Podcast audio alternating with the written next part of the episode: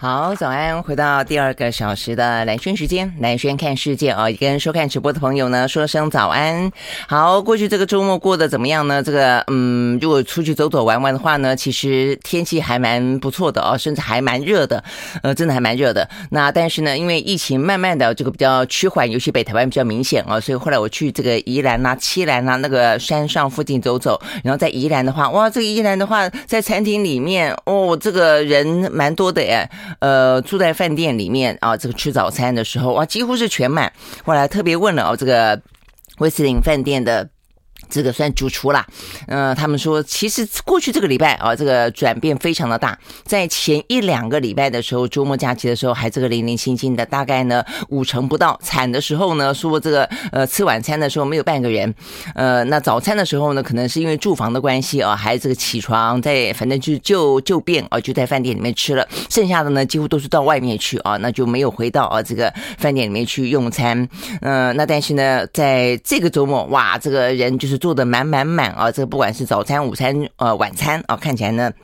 都还不错啊，好，所以呢，这个大家的心情应该也有稍微的比较放轻松了。那过去这段时间，当然这北部呢是比较快啊，这个在从高峰高原走下缓坡，但是呢，在过去这个礼拜的话呢，看起来中南部也是一样啊，所以这是比较好的消息。所以全台湾的话呢，连续啊这个三天都是五万多人单日新增感染。那这个中南部的部分的话呢，就是都会比前一天看起来呢下滑一些，比前一天下滑一些啊。那所以我们像看起来像昨天最新。呃，是比前一天大概下滑了百分之五左右。那再前一天的话呢，是下滑了百分之十二左右啊。那这样子是 totally 了哦，但是也包括了中南部。好，所以呢，目前看起来的话呢，预期中南部应该也呃开始啊，要从高峰高原走向啊这个呃等于是缓坡了哦，等于是目前呢慢慢的要走缓了。好，所以呢这样的一个。好消息当中啊，这个就是对台湾来说，就跟病毒共存，大家都是摸着石头过河了哦。但是事实上，摸着石头在国际之间已经给了我们很多这个过河的一些经验了。好，所以呢，希望大家心情是比较放轻松一点的啊。那刚讲到天气，这个天气的话呢，不只是在这个周末呢非常的热啊，这个接下来的每一天，目前看起来的话啊，这个至少在这个礼拜都是呢呃蛮热的呃个天气状况。太平洋高压呢持续的这个笼罩在我们的呃上空，好，所以呢，大部分的地方都是有局部性三十六度以上高温的机会啊。那今天的话呢，看到呃这个相关的气象局发布的高温特报。一二三四五六七八八个县市呢，呃，这个出出现了这个高温。那当中的话呢，先讲呃橙色哦，这真的是蛮蛮热的，包括台北市、呃高雄市、花东哦，这四个县市的话呢是橙色灯号。橙色灯号的话呢，就是说不只是三十六度以上高温，是会连续三十六度以上的高温啊。好，所以呢要有心理准备。那另外的话呢，有四个县市呢则是黄色的灯号，这个黄色灯号是可能会出现。三十六度以上的高温，那只包括了新北市、云林县、台南市跟屏东县。好，所以呢，真的是还蛮热的啊。那不过呢，呃，这个气象局的观察模拟了，而是说呢，可能下个礼拜开始，菲律宾东方海面上面就会有热带扰动的几率会提高哦。但是也代表的就是说，夏季嘛，这个要进入到七八月之后的话呢，呃，台风哦，很可能就是下一个大家要关注的啊，比较大的一个天气系统的一些。影响了。那对于台湾来说的话呢，大概是这个样子啊。但事实上呢，在欧美国家，在其他国家的话呢，整个这个夏季的极端气候的部分也造来呃，到造成了相当大的影响。我们前几天还讲到说呢，欧洲的热热浪嘛，啊，不管说从意大利啦、法国啦、德国啦，哦，这个西班牙都是啊。那所以他们现在对于呢，呃，那么热哦，但是同样一个时间，在上个礼拜很明显的。呃，俄罗斯开始啊，这个减供天然气了啊，就作为报复了啊。他都说是因为什么零件维修的关系啦，什么零件没有到的关系啦，加拿大给他制裁的关系啦。但是大家，我想大家都可想啊，心知肚明的，就是说或许这是部分的原因啦。在真正的这俄罗斯对于呢北北约啊这个国家呢支持呢乌克兰的报复行动呢，目前正在展开。好，所以呢，呃，对于呃欧洲来说的话呢，目前一方面热浪，但是呢，一方面又要面对呢可能用电吃紧啊这个相关的状况。所以，我们待会会聊到呢有关于呢欧洲怎么样调整他们的能源的需求。那另外的话呢，就天气来看，我还看到呢这个呃我们的对岸啊，这个中国他们今天呢已经发布了红色的山洪爆发的灾害警戒，是红色警戒哦，所以显然的是还蛮呃这个状况可能还蛮危急的。目前的话呢，南方很多。地方正在经历强降雨所导致的水患。好说呢，这个在昨天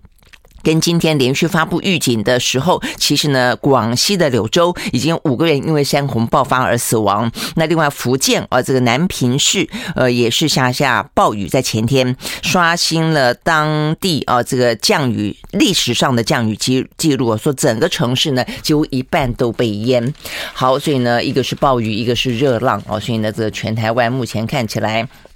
呃，这个全球哦，目前看起来这个极端气候啊，在这个新的呃，等于是新的一年，在急呃疫情啊，这个好不容易啊可以喘息的时候，整个的状况其实都还是啊，呃，就新的变数还没有完完全全的消退，不管是疫情，不管是俄乌的战争，但是新的呃又一年啊，这个来的嗯相关的这个气候啊变迁的问题，还是呢再次再次的席卷。那我今天还看到这个媒体报道说哦。我我们昨天呢有一个相关的统计数字，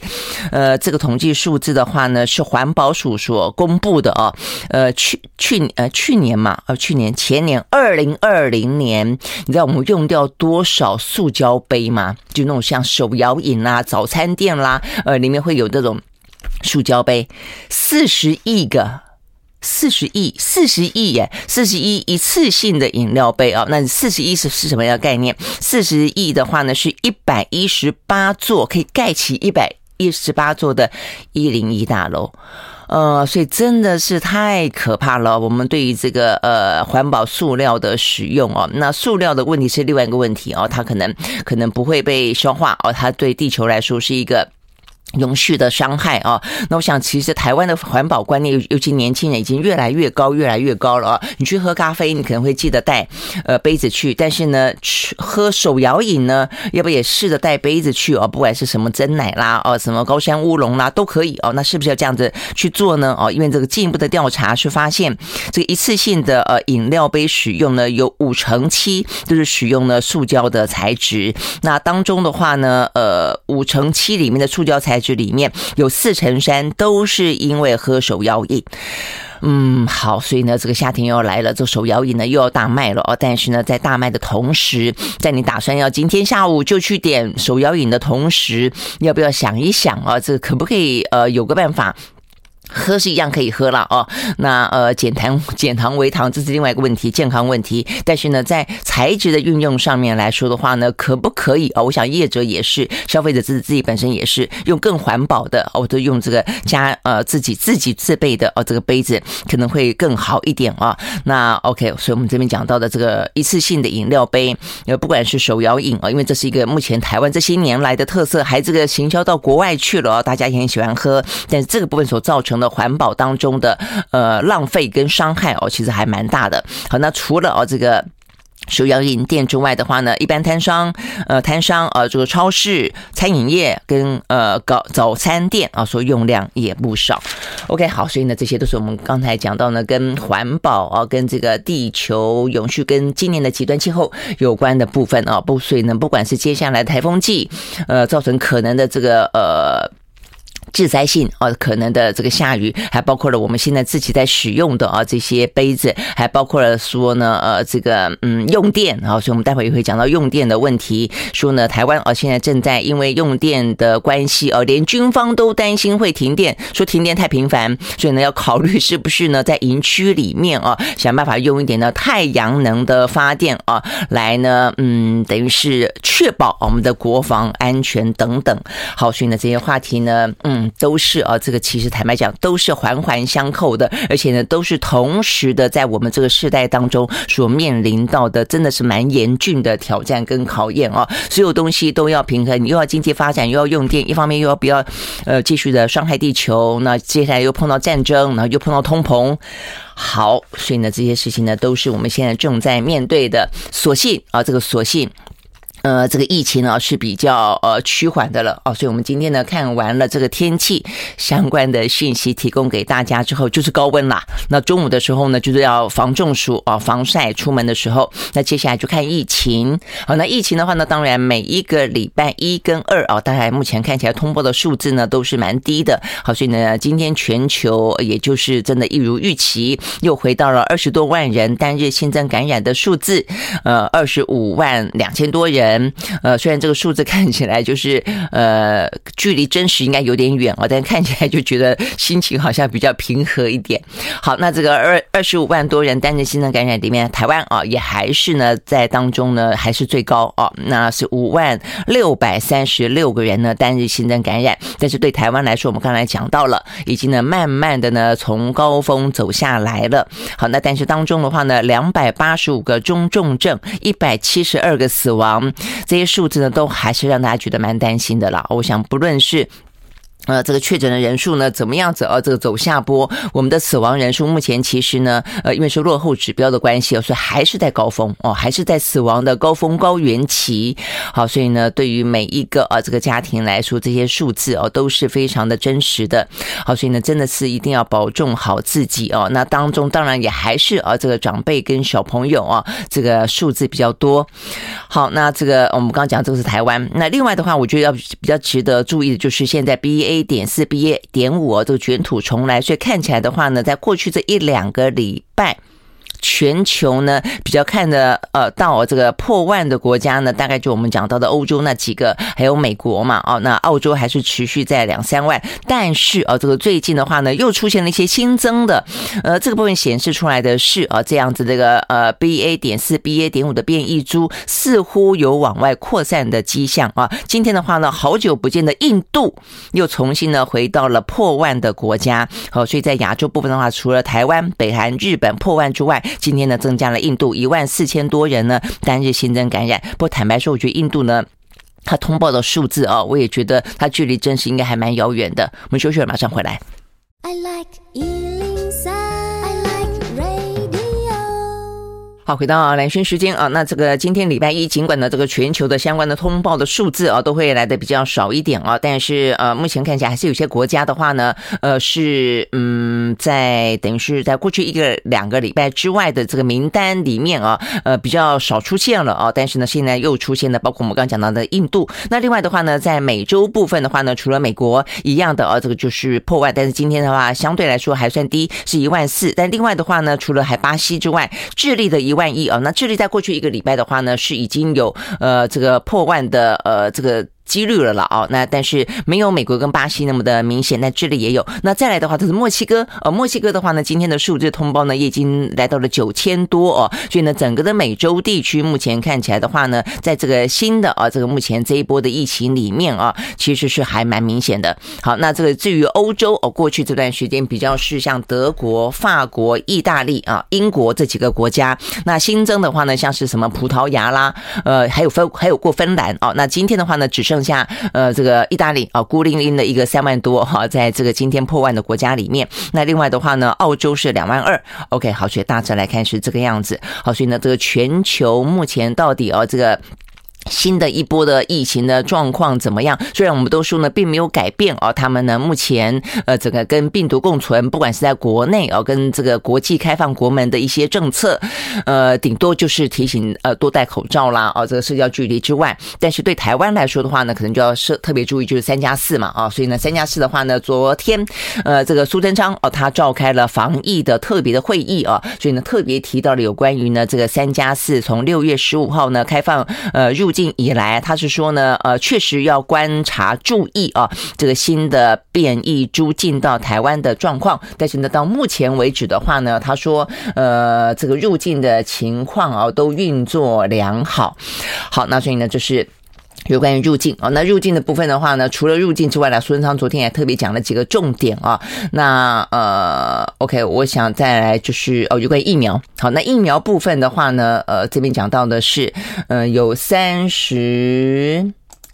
我看看哈，有这个数字是多少呢？四十五万剂啊，这个四十五万剂的话呢，在七月初，就是所谓的幼儿的莫德纳疫苗呢，呃，会呃在进口，所以已经签订了两千万剂莫德纳的采购合约。七月初的话呢，会先先进口四十五万剂，所以呢，可以先提供给九十万名啊，这个六个月到五岁的幼童，因为他们打的是半剂。好，那这个部分的话呢，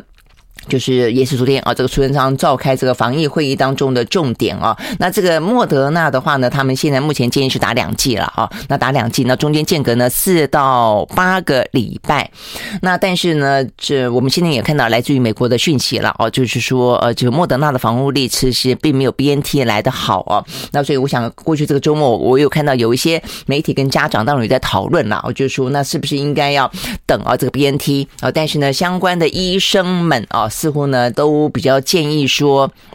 如果有任何的担忧啊，或者小朋友的状况呃比较呃脆弱的时候，可能不要等了啊，还是先打呃这个比较好哦。但是打了以后不能换哦哦，就是说这边也特别讲到说，打了之后呢，这个呃公卫专家跟医生都还是建议就是要打就打完两剂哦，因为就完整的疗程来说，莫德纳是两剂，那 BNT 的话这是三剂哦。那这个虽然 BNT 的呃这个嗯防护力看起来确实是比较高，但是莫德纳也不是没有防护力了哦，就是。比较低，那但是重点在于莫德纳来的早。那 BNT 的话呢，目前嗯应该是要去采买吧，但是没有讲到采买的剂量多少了哦。OK，好，那所以呢这个部分的话。是有关于呢这个呃幼童哦这个的疫苗的部分，所以如果七月初进口的话呢，接下来在暑假哦应该就可以打了。OK 好，所以呢这是跟疫苗相关的讯息。那再来的话呢，就是呃快筛剂啊，快筛剂的实名制，意思就是说呢，呃在药房里面呢也还就是呃提供哦这个提供呃快筛实名制啊，说这个第二轮。第二轮，呃，六月十七号，哎，那已经到了呀，哦，这个，所以它可能是一个呃报告啦，就在这个防疫的扩大的会议当中报告一下呢，这个疫呃这个库快筛实名制的呃。成效吧，哦，但是呢，讲到快筛实名制啊，所以呢，现在就是说库存还有四十六万剂，因为现在的通路越来越多了，哦，所以呢，可以随到随买，不必排队了，哦。但是同时，在这两天啊，这个受到关注的事实上是快筛剂的准确度与否啦。那所以呢，这个当中呢，是否涉及到弊案，或者至少来看的话呢，我们在审查的过程当中啊的松散啊不够精确。至少是一个事实啊，背后有没有备案，我就需要调查。但是呢，呃，这个松散啊的状况，先前不管是小吃店，后来是呃墨水夹店啊，这个最新的新年的是大兴嘛，在呃这个周末的时候。礼拜四、礼拜五啊，引发大家讨论的，就是呃验半天没有线的那一个大型，呃，它竟然呢，事实上已经呃有过美国的 FDA 通报提醒，呃，这个三月初给了警告了，说呃这一款有问题，就没想到我们还是买了哦，那进来，那但是现在看起来又有新的一个哦，说是嗯一家叫做 Accom 的呃 Flow Flex 啊，这个快筛。快筛剂说呢，这个美国也是在三月初就跟这个大兴买进来的啊，这个中国制的啊那个呃这个不准确的快筛剂一样，它这个是韩国制的哦，所以呢，美国的 FDA 同时等于是针对这两款，一个呢是中国制的，一个是韩国制的啊，提醒说呢它的不准不准确度哦，等于是不够安全。好，那但是没想到呢，我们不只是中国的那一款进来了，那现在的话呢，韩国的这个呢，目前看也进来了哦，所以呢，等于是 FDA 虽然有警告要求美国要下架，但是的话呢，我们的进口商都进来，而我们的呢 FDA 的把关，其实呢都看起来呢并没有做到位哦。那目前看起来的话呢，我们还不只是进来一家，有三家厂商都跟食药署提出了这个呢韩国制的韩国款的输入的这呃申请。那当中有一家不知道为什么呃申请完了后呢，上个礼拜五主动申请注销。但是有另外两家，分别是在去年七月跟今年五月都已经得到许可了，而且呢，他们的标示宣传网页上面一样写着美国 FDA 批准使用。OK，好，所以呢，这个部分的话呢，要特别注意。那食药所的解释是说，美国为什么不批准呢？他们是认为说，呃，他们的核试剂并没有通过 EUA，所以就不得贩售，并没有说进行真正的安全检查。我喜欢呀小回到蓝轩时间啊，那 OK，我们刚刚讲到了这个是呃韩制的啊，这个相关韩制的这个快筛剂，这快筛剂的话呢，我们刚刚讲到它叫做呃 A C O N 啊，这个 Acom。Flowflex 啊，这家呃品牌，但是我觉得这个可能没有像大兴这个等于是中国制的这么的明显，是说呢，你塞了以后根本没有现出来，那呃太荒谬了哦。那这个竟然我们还经过呢这个安全认证，因为我们食药署针对这个呃韩国款的意思就是说呢，美国其实他们只是因为没有哦这个和他们的相关的呃试剂啊，并没有通过 EUA 啊，但是还并没有进一步的。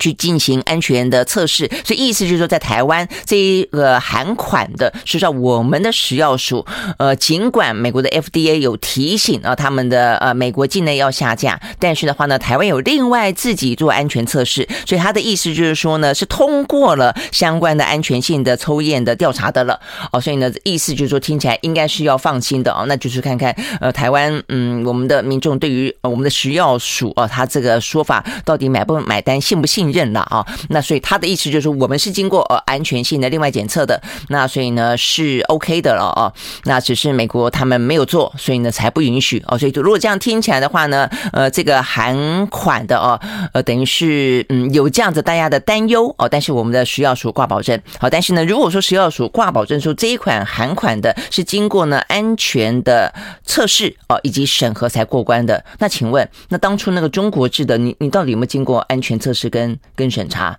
那应该也有吧？那为什么有了以后你没有查出来，它没有限？所以我真的觉得啊，这个到底是怎么回事啊？我觉得在这一波有关于快筛剂进来啊，这个就是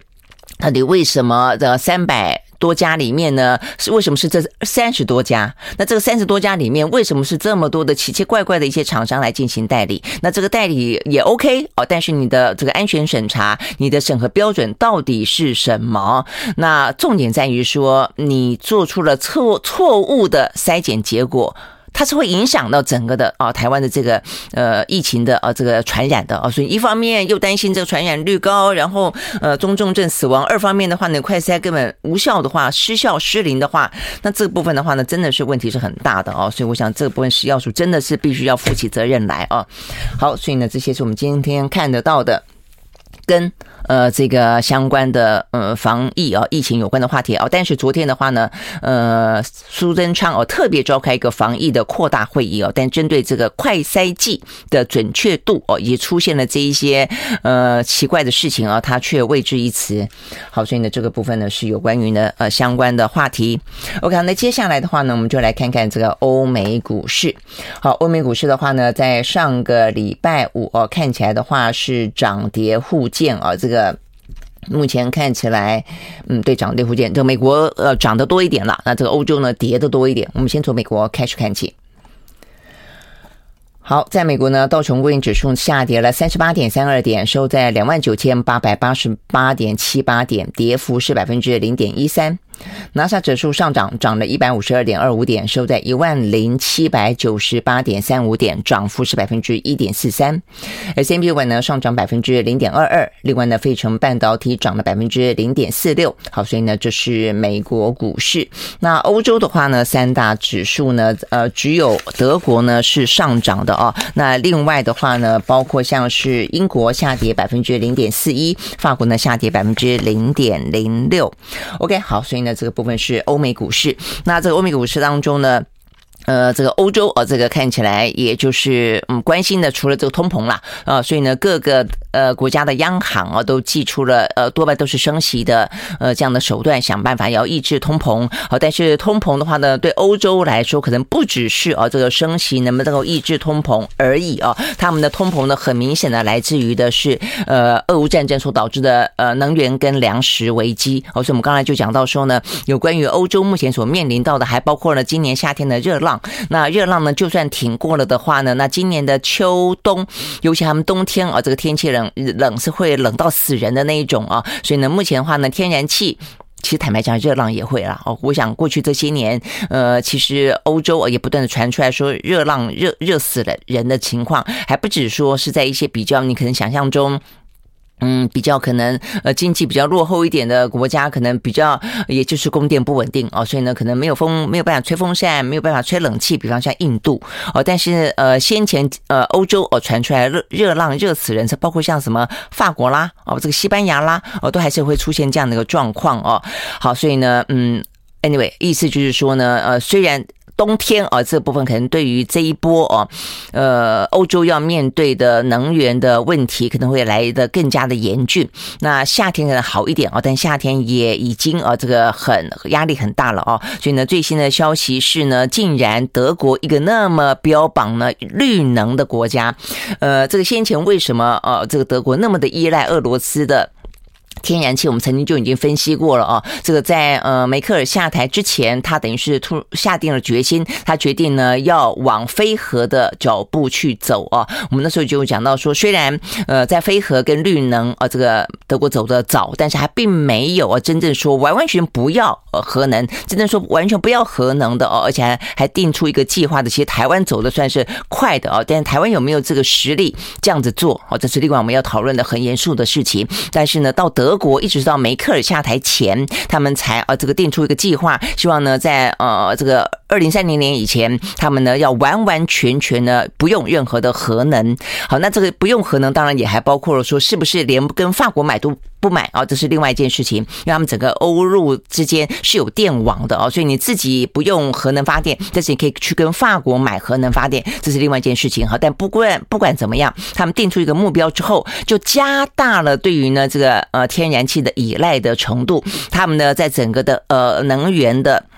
这个分分配比例表里面呢，天然气占六成哦，我们是占五成，其实都算偏高的。好，那这个呃德国才定出一个要占六成的天然气，结果。就发现了俄乌战争哦，所以呢，本来呢，因应啊要占六成的天然气，所以有北溪的二号啊，就跟这个俄罗斯之间直接接地管啊，这这路上的呃输送管，结果呢盖了半天，现在呢呃因为战争开打了，所以呢德国为了这个嗯政治正确，我想也真的就是这个样子，跟呃安全哦等于是经济安全的考量，就不能够再去把这个东西依赖俄罗斯，所以就忍痛的啊，这就是北溪二号根本没有用。那现在的问题在于什么呢？在北溪一号已经用了很久的北溪一号，现在呢，俄罗斯连这部分都决定呢，在过去这段时间开始陆陆续续用各种的理由呢停止，或是说减少供气。好，所以呢，这是呃关键在于说，因此德国决定要改用煤炭发电。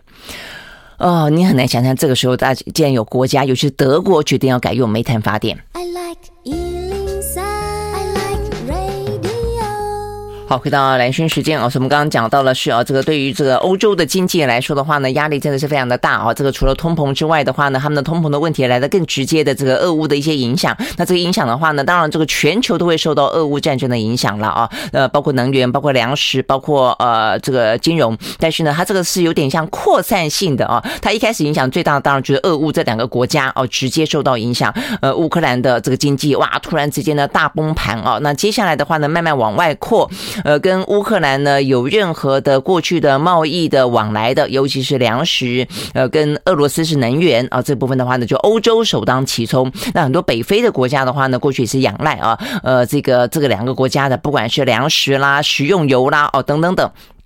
好，那这个部分的话，就一一步一步往外扩哦，所以呢，对台湾来说，对全球来说，呃，这个等于是水漫金山寺啊，它慢慢的总会让其他的呃国家，就算呢本来是比较边缘的，比较是呢，呃，就联动的效果来说，应该是比较边陲的，但终究会呃，如果说这个按呃俄乌战争不止的话呢，终究哦会受到影响的啊，所以我们刚刚讲核心啊，这个受到影响的是欧洲，好，所以欧洲的话呢，德国。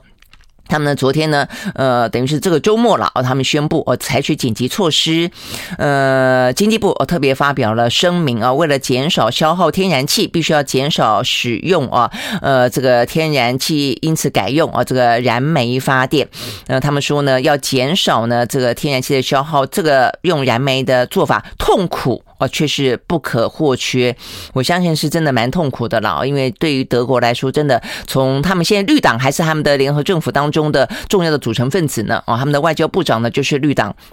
的主席啊，所以你可以知道说，连绿党他在这样的一个执政团队里面都必须被迫的啊要去接受呢，呃，去增加。啊，这个煤炭啊的使用啊，这个部分真的是，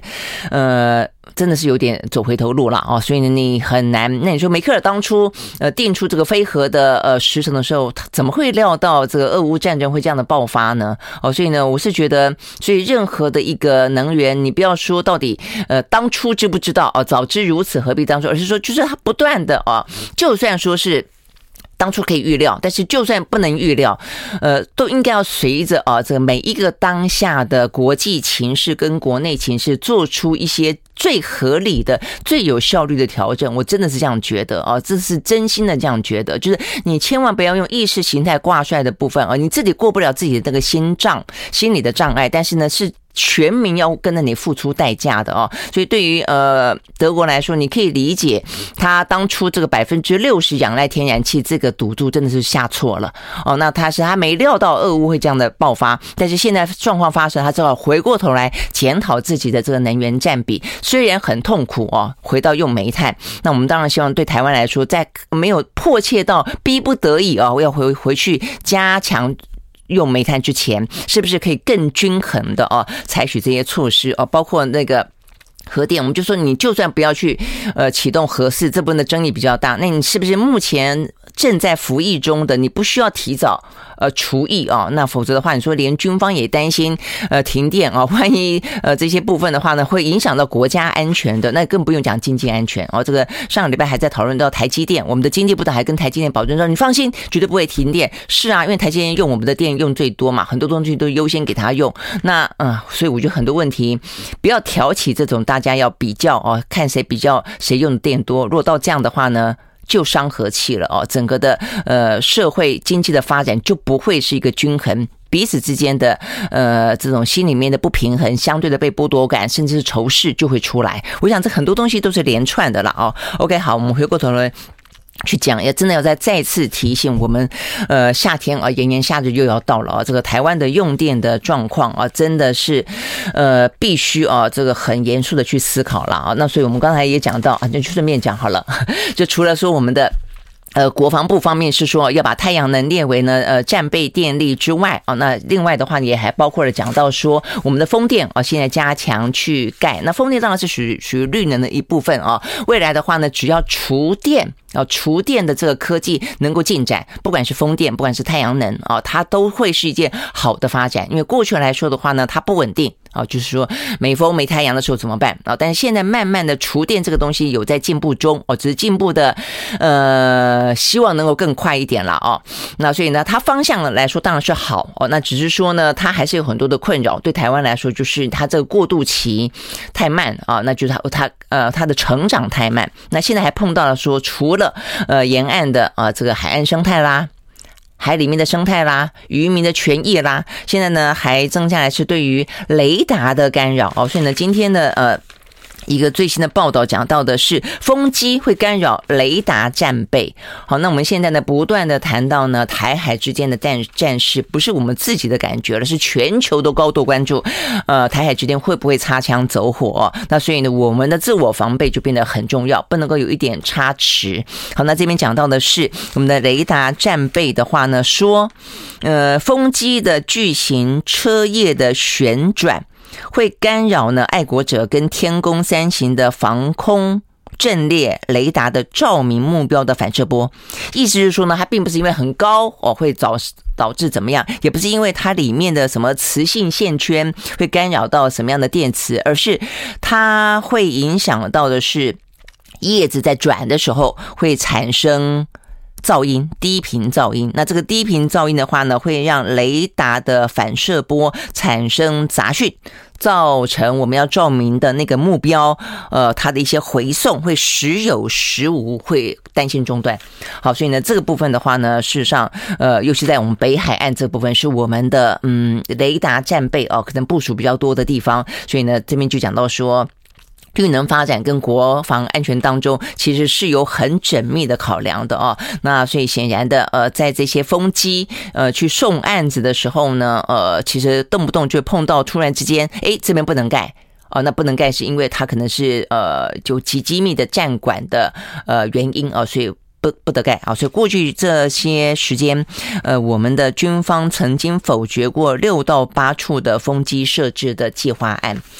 哎，可是我不知道哎，我觉得如果说是这么的明显的哦，假设说我们现在北海岸是我们重要的哦这个风机的设置的场，那突然哎设置设置，哎这个地方突然没有了，那这设置设呃都。这个是不是反过来有点点会让大家觉得说，那为什么这个地方没有？是不是就战备来说，就国防的机密来说，它反而是风机的设跟不设泄露出来了它的呃机密程度呢？我不知道哦，这个我只是随便说说而已。我们休息了再回来。What's? 回到蓝轩时间，那我们刚刚讲到的是台湾啊，有关于呢这个讲到能源的话题了啊，这个讲到呢这个风力发电啊，目前的话是我们的绿能当中蛮重要的一块啊。那但是它会干扰到这个嗯雷达战备，呃，希望这个大海够大啦。我刚刚讲的这个就是说，如果大海够大的话呢，你设跟不设呢，在茫茫大海中看起来就不会那么的明显啊。但是如果说嗯，它可能很集中的设在某些地方，呃，就相对凸显出来另外一个地方空白一片的话呢，嗯。当然啊，这个因为刚才很明显的讲到啊，这个军方就说那些地方应该都是啊属于比较机密的部分。好，那所以这些部分都是需要平衡的，都是需要取舍的哦。所以我们刚刚讲到，就是说能源政策啊，它本身来说的话呢。呃，讲你的理念很简单哦，但是讲到真正务实当中的一些呢，各方各面的因素哦，不管是呃生态上的，不管是生计上的，不管是经济上的，不管是在国家安全上的事实上呢，都必必须要呃缓缓的考虑到才是了哦。OK，好，那回过头来呢，看欧洲我们讲到的呃这个能源哦，所以也因为这样的关系的话呢，他们就是。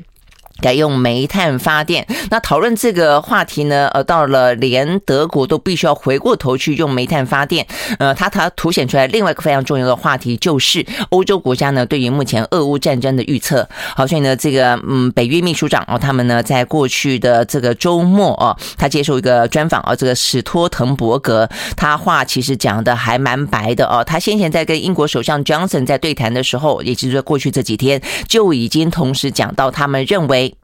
俄乌战争将持续数年。好，那在这个接受呢，呃，这个德国的《周日画报》的专访当中，而这史托滕伯格讲得更清楚了。他的意思就是说呢，呃，北约成员国千万不要松懈啊，即便呢对于乌克兰的支持要付出非常沉痛的代价，战争成本很高。就像我们刚才讲到的啊，这个德国啦啊，事实上不只是德国的呃能源啊，这个天然气呃，目前看起来呃被呃俄罗斯看起来是有意无意的啊，这个减少跟停止。现在的话呢，包括像是。法国、意大利、奥地利、捷克都已经呢受到啊这个俄罗斯减供天然气的影响。目前的话呢，另外呢，像丹麦、跟荷兰、跟保加利亚、跟波兰、跟芬兰，也陆陆续续的开始遭到俄罗斯呢断供天然气。那这个俄罗斯的驻欧盟的大使这两天还威胁北溪一号，就是这旧的输送管，很可能会完全中断啊。所以他的就是提出这个。要挟，那更不用讲说我们刚刚讲到的，啊，这个史托滕伯格说，呃，俄乌战争他们预期会打很久。我说他提到说呢，这个战争的成本很高，能源的、粮食的、金融的等等。但是我们要知道，如果说让莫斯科实现他的军事目标，我们的代价会更大哦。所以意思是，如果他呃拿下了哦这个乌克兰的这些地方，或者进一步的啊再进逼，因为呢。呃，包括欧洲哦，包括呢，俄罗斯也都是各自扬言还有下一步，还有下个国家。那这个部分的话，我相信对于北约国家来说是觉得啊是有压力的啦，尤其啊这个紧邻着乌克兰的这几个呃前苏联国家哦，那所以呢。呃，这是北约秘书长提到的哦，说俄乌战争将会持续数年。好，那如果真的持续数年的话，你就可以理解到对于整个全球的呃经济压力有多大了。一个是直接的战争上的压力哦，所以我们今天看到的呃，来分两个地方讲。第一个的话呢，战争上的压力啊，所以呢，目前看起来呃，这个俄罗斯哦的这个总统普丁他也是话讲到白了啦，哦，他也被逼到没有退路了哦，所以呢，他在这个周末的时候叫圣彼得堡的国际经济论。论坛当中，他特别提到说呢，他们经济再怎么样受伤，挺得下去啊，而且他批评了这个西方国家，呃，对他们的经济制裁是疯狂且鲁莽的啊。他说呢，我们一切都是被迫的，呃，他可能意思是说，现在我们继续打下去也是被你逼的，你不断的制裁我们。那一开始的话呢，我们会要发动战争，也是因为呢，你们不断的北约东扩，我想这个是他的。这方面的逻辑是非常清楚的啊。那事实上呢，我想是双方其实一个巴掌是拍不响的啦，都各有责任啊，只是说呢这个比例多大而已啊。好，那所以呢，对于呃普丁的他说法啊，他等于是对整个的俄罗斯啊，这个甚至是不管是大内宣还是大外宣了啊，他特别提到说俄罗斯是被迫的。那也因此他说，为了这个行动所设定的所有目标都将会全面实现。好，所以话的意思说不到。呃，不达到这个目标时间，它不会终止的啦。哦，那事实上，因为目前看起来的战况，确实俄罗斯哦，当他呃锁定哦这个针对几个。呃，这个清楚的战区之后，他目前是占上风的哦。好，所以呢，这是我们第一个先看到俄罗斯呃的普丁，他已经话讲到这个层面了啊。所以呢，战争真的呃，如果他没有取得他认为的哦说得过去的胜利，是不会终止的。那反过来看啊，这个卢甘斯克这个地方，呃，卢甘斯克斯克的州长哦，他在昨天打开他的防弹背心的口袋，秀出他里面的防弹夹跟止血带等等等啊，跟法新社的记者说，目前呢。这个卢甘斯克已经走到了必须要做最坏打算的时候。好，那他的说法当然是说呢，做最坏的打算，可能就可以期待有最好的状况发生啊。但是，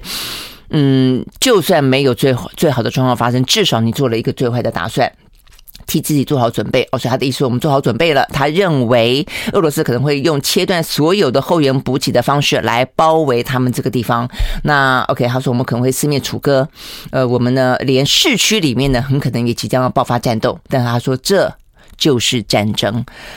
好，所以看起来真的是，呃，乌东这几个地方看起来啊，虽然已经比想象中守了够久的时间了啊，但是呢，战争进入到第四个月了啊，真的是状况非常不妙。好，那哦，对乌克兰来说的话呢，这也是为什么哦，过去这段时间你可以看得出来，很多的国家呢去造访了乌克兰。我其实心里面觉得这种造访有点点，呃，你说他是去。施压，希望他们和谈。那当然，呃，乌克兰他必须要有自己的最后的决定权。啊，那所以他，但是呢，你说他没有这个意味吗？我认为有。我说他们嘴巴上面虽然说我们要力挺乌克兰到底啊，但是呢，你看这个呃，在过去这个礼拜有一个欧洲十国的民调，有九个国家除了波兰之外，就是波兰因为就紧靠着乌克兰，除了波兰之外，通通都希望俄乌战争尽快落幕。那怎么样尽快落幕呢？到目前为止只有谈判一途嘛，哦，好，所以你会知道说呢，其实欧洲国家就是在政治正确上必须要去支持乌克兰，必须要提供源源不绝的武器哦，但是在心里面跟辗转的会看到很多的外。交动作正在进行，都希望俄乌呢能够坐上谈判桌。好，那如果不坐上谈判桌的话呢？如果乌东呢被攻陷的话，那接下来到底会什么样的一个局面啊？这个俄罗斯可以接可以接受这几个地方呃成为一个嗯相对来说的中立区呃自决区自治区就好了吗？还是说他会硬生生的要夺去这个领土？那如果是的话，嗯、那。泽连斯基又怎么样去面对一个你不愿意见到的状况，也还是啊这个发生呢？我想这一部分都是很伤脑筋的啊。好，所以呢这部分的话呢，呃，对于俄乌来说，短期之间不会落幕。你会知道呢，通膨也就是短期之间也不会那么快落幕了。好，所以呢这个周末我们看到呢。美国联准会啊，这个在礼拜五的时候发布了被形容为“鹰声最嘹亮”，就是鹰派的鹰的半年期的货币政策报告啊。他讲出联准会会采取所有必要的行动来应对通膨，对于恢复物价稳定的承诺是毫无条件的啊，意思是会用尽全力啦。那我想这也是一个信心喊话。好，那所以接下来的话呢，呃，到底会怎么样子用尽全力？也因此七月份大家预估。嗯，升三码的话呢，这个几率是越来越高，越来越高的了。好，最后呢，特斯拉裁员百分之十四，我们时间到了，拜拜。